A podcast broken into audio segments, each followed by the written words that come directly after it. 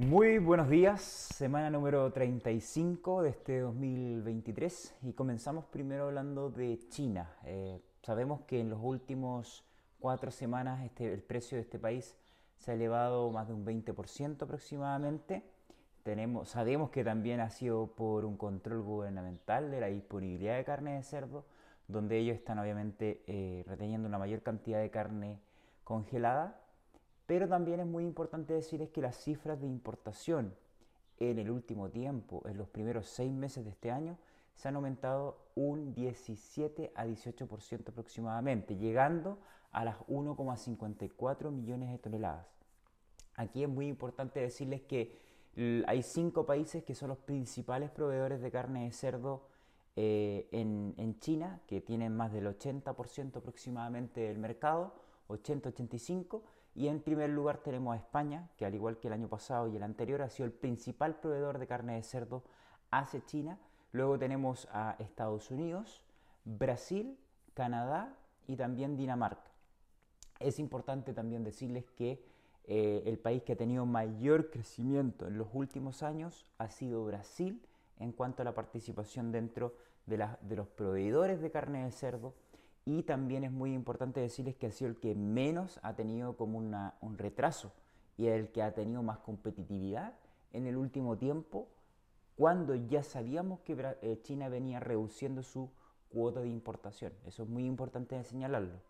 ¿Y qué espera el Departamento de Agricultura de Estados Unidos de cara a los próximos meses y, el próximo año de las importaciones chinas? Es que en los próximos en los meses que faltan de este año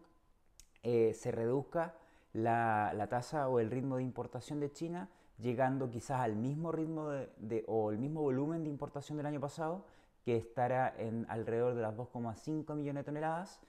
Y también se espera que el próximo año se comporte en el mismo, eh, en el mismo volumen de importación y tampoco van a haber grandes variaciones en cuanto al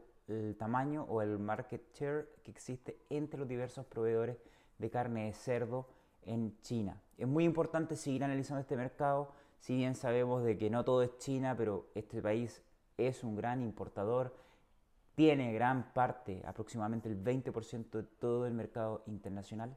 y es muy eh, importante siempre analizarlo. Por otra parte, también tenemos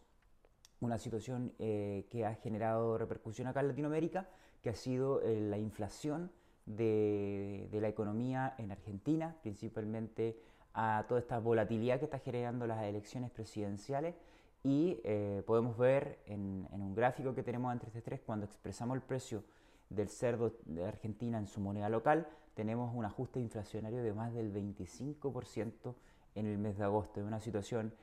que genera obviamente una gran repercusión. Ser productor en Argentina la verdad que merece ser de gran, de gran eh, honor y, nobleza el poder soportar toda esta economía que es sumamente complicada. Y eh, esta mala noticia se refuerza con una muy buena noticia, que es que la producción en Argentina sigue creciendo, sigue aumentando, y eso es algo también muy importante de que la producción en este país es importante. Un 4,8% lleva crecimiento la producción porcina en tonelaje, en volumen principalmente, en los primeros 7 meses del año y ya está casi llegando a las 500.000 toneladas. Es muy importante decir que ya Argentina y Colombia este año van a superar producciones o volúmenes de producción como el caso de Chile y son países que se están cada vez más posicionando como actores muy importantes de el eh, porcino latinoamericano. Sabemos que México es muy importante, Brasil sin duda,